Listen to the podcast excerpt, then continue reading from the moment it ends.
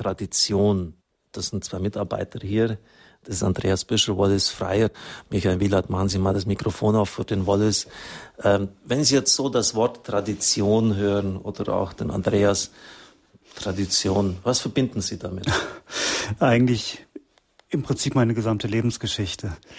Ähm, ich bin selber gebürtig in England ja. mit einer ganz eigenen Tradition spiritueller und religiöser Art, politischer Art. Mhm. Ähm, das war nur eine Hälfte von mir.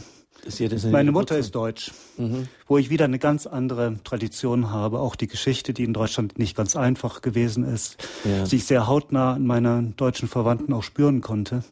Also die Frage, was bedeutet das? Worauf berufe ich mich? Was ist Tradition? Wie hängt das mit meiner Identität zusammen? Mhm. Ähm, hat mich eigentlich mein ganzes Leben begleitet. Danke, Wallace. Andreas? Ja, Tradition, denke ich, natürlich auf die Kirche bezogen. Ja. Die Tradition der Kirche, das ist das, was als erwiesen gilt im Glauben, was mhm. also sich bewährt hat. Es hat natürlich manchmal auch ein bisschen einen negativen Beigeschmack mit Traditionalismus. Puh, Gott sei Dank habe ich Glück gehabt. sozusagen festhalten will. Aber eigentlich Tradition der Kirche ist eigentlich das, wenn man diesen Begriff so hört, denke ich, es ist es einfach das, was sich erwiesen hat, das, ähm, was die, das Lehramt der Kirche auch gesagt hat. Ja, super. Also ich bin sehr dankbar. Tradition, eigentlich so die, was der Wallace gesagt hat, die Wurzeln, wo man herkommt, kommt, dass meine Identität super, Tradition im guten Sinn, aber auch Tradition, äh, das schreibt auch Ulrich Filler in seinem Bestseller, hat auch oft den unangenehmen Beigeschmack nach verstaubt und altmodisch. Mit Tradition ist aber nicht eine reaktionäre Schwärmerei gemeint, die das Rad der Geschichte zurückdrehen und alte Zeiten wieder aufleben lassen möchte. Tradition meint im Gegenteil etwas sehr Lebendiges, nämlich die Weitergabe von geistigen Gütern, die wir als wahr und richtig erkannt haben. In diesem Sinn ist unser Leben ohne Tradition undenkbar. Siehe Wallace.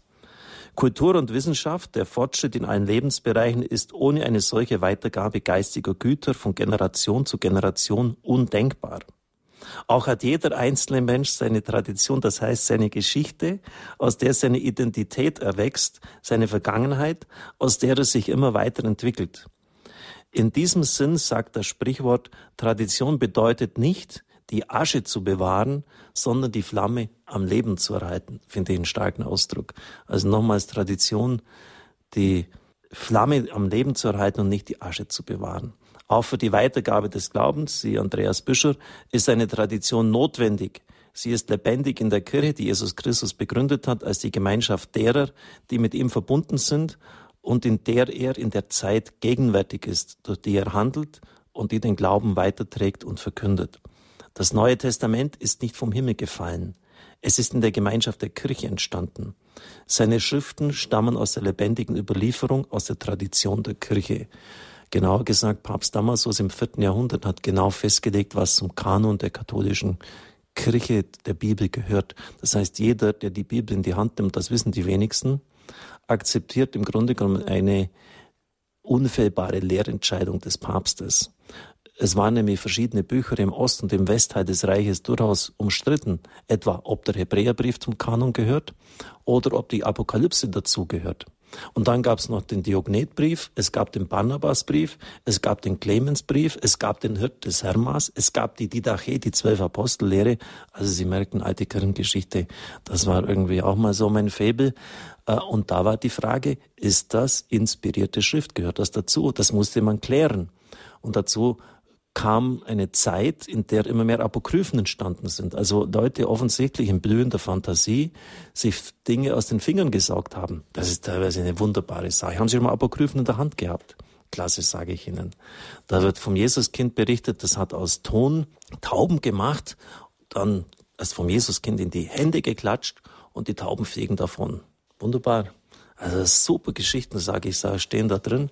Und die Kirche musste natürlich dann sich damit auseinandersetzen äh, und hat das im Ende des vierten Jahrhunderts der Papst Damasus getan, der gesagt hat, das ist Kanon, Richtschnur, das ist äh, inspiriert, das äh, erkennen wir an, das andere nicht. Und das ist relativ spät geschehen. Deshalb ist die Tradition der Kirche wichtig.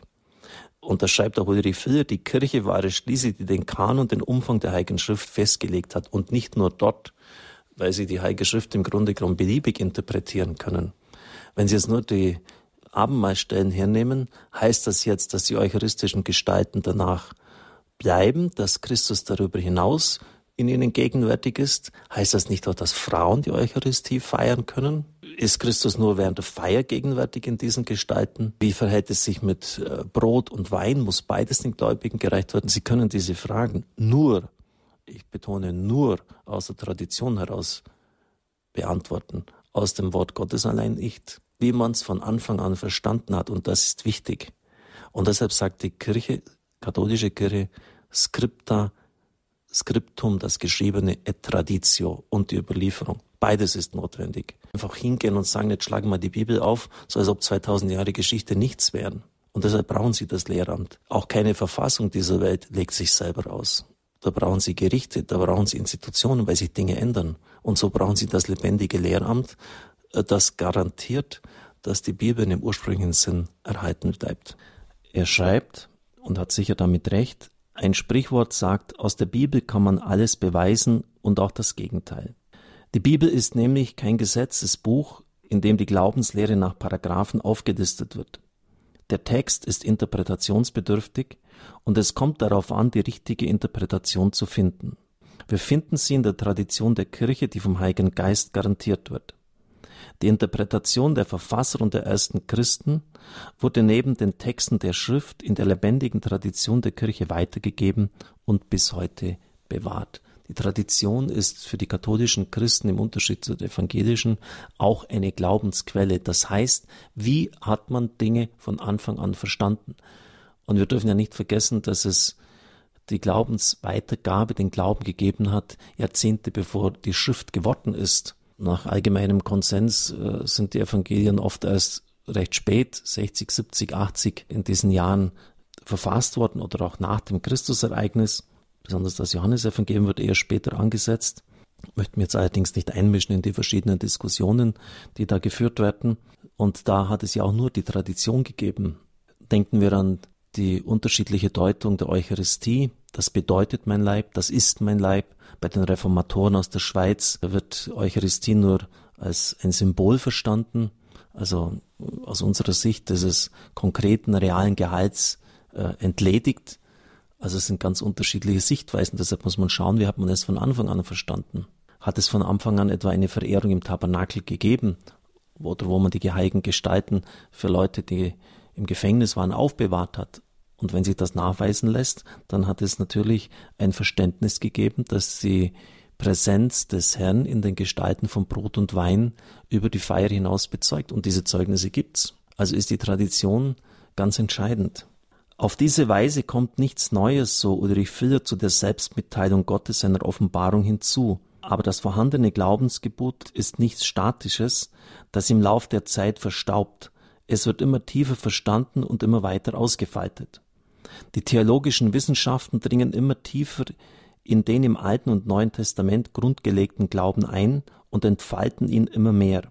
Auf diese Weise erkennen wir manches, was nicht unmittelbar in der Bibel zu finden ist. Damit sich aber in diesem Prozess keine falschen Interpretationen durchsetzen können, hat Christus seine Kirche mit der Schutzfunktion ausgestattet, nämlich dem kirchlichen Lehramt dessen Inhaber der Papst und die Bischöfe sind. Sie verkünden den einen Glauben der Kirche immer wieder neu und bewahren ihn vor Irrtum, so dass wir in einer großen Kontinuität stehen, die zurückreicht bis an die Wurzeln der Kirche. Die ersten Konzilien der Kirche, liebe Zuhörer, sind uns ja gemeinsam, auch mit den evangelischen Christen. Und nachdem auf den ersten Konzilien geklärt worden ist, wer Jesus Christus war, und das ist eine ganz entscheidende Frage, auf die wir jetzt auch gleich eingehen werden, nämlich in Nicea Konstantinopel und Chalcedon, hat sich die nächste Frage gestellt. Jetzt, wenn wir Klarheit haben mit Christus, wer war dann Maria? Und da ist uns gemeinsam der Begriff Theotokos, Gottesgebärerin.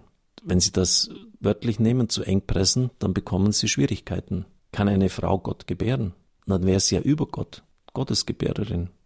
Aber nachdem jetzt in Bezug auf Jesus Christus klar war, dass er wahrer Mensch und wahrer Gott war und dass sie ihn geboren hat, kann man sie Gottesgebärerin nennen.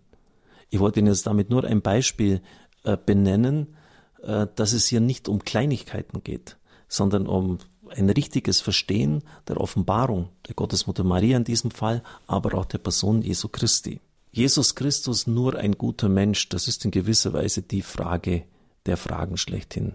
Und Christus wollte dann ja auch von den Jüngern, dass sie Klarheit haben. Er fragt sie, für wen halten die Leute den Menschensohn? Und inspiriert vom Vater, vom Geist Gottes, antwortet Simon Petrus, du bist der Messias, der Sohn des lebendigen Gottes. Jesus Christus war sicher ein guter Mensch, aber Wunder. Mit der englischen und französischen Aufklärung entstand eine Irrlehre, die selbst bei manchen Christen heute noch populär ist, der sogenannte Deismus.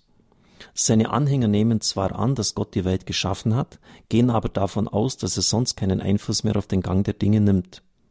Leibniz etwa, der deutsche Philosoph, vergleicht ihn mit einem Uhrmacher, der das Uhrwerk der Welt, das von alleine weiterläuft, nur in Gang setzte. So gibt es auch heute die Auffassung, dass es vielleicht einen Gott gibt und dass Jesus Christus, wenn auch nicht der Sohn Gottes, so doch ein guter und weiser Mensch, eine herausragende Gestalt der Geschichte gewesen ist. Die Wunder aber, von denen im Evangelium berichtet wird, kann der moderne und aufgeklärte Denker nicht ernst nehmen.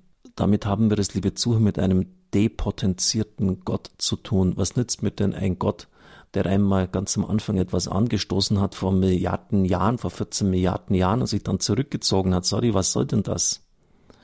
Wenn Menschen in der Not zu Gott rufen, auch selbst solche, die ihm oft den Laufpass gegeben haben, dann setzt das voraus, dass sie an den nahen Gott glauben, an den Gott, der ihre Gebete hört. Im Krieg gab es Erlebnisse von Leuten, die nicht einmal beten gelernt haben, etwa von Russen, die in der kommunistischen Zeit aufgewachsen sind, die irgendwie gehört haben, dass Gott mütterlich, väterlich ist und mütterlicher Gott hilfe und so haben sie geschrien. In Zeiten der Sattheit kann man sich bestimmte philosophische Denkmuster schon zurechtlegen, aber die halten keine Sekunde, wenn es hart auf hart geht. Also dieser deistische Gott ist ein gefährlicher Gott, weil er ein ferner Gott ist, ein Gott, der nicht der Gott der Bibel ist, denn dieser wird Mensch, Emmanuel, Gott mit uns.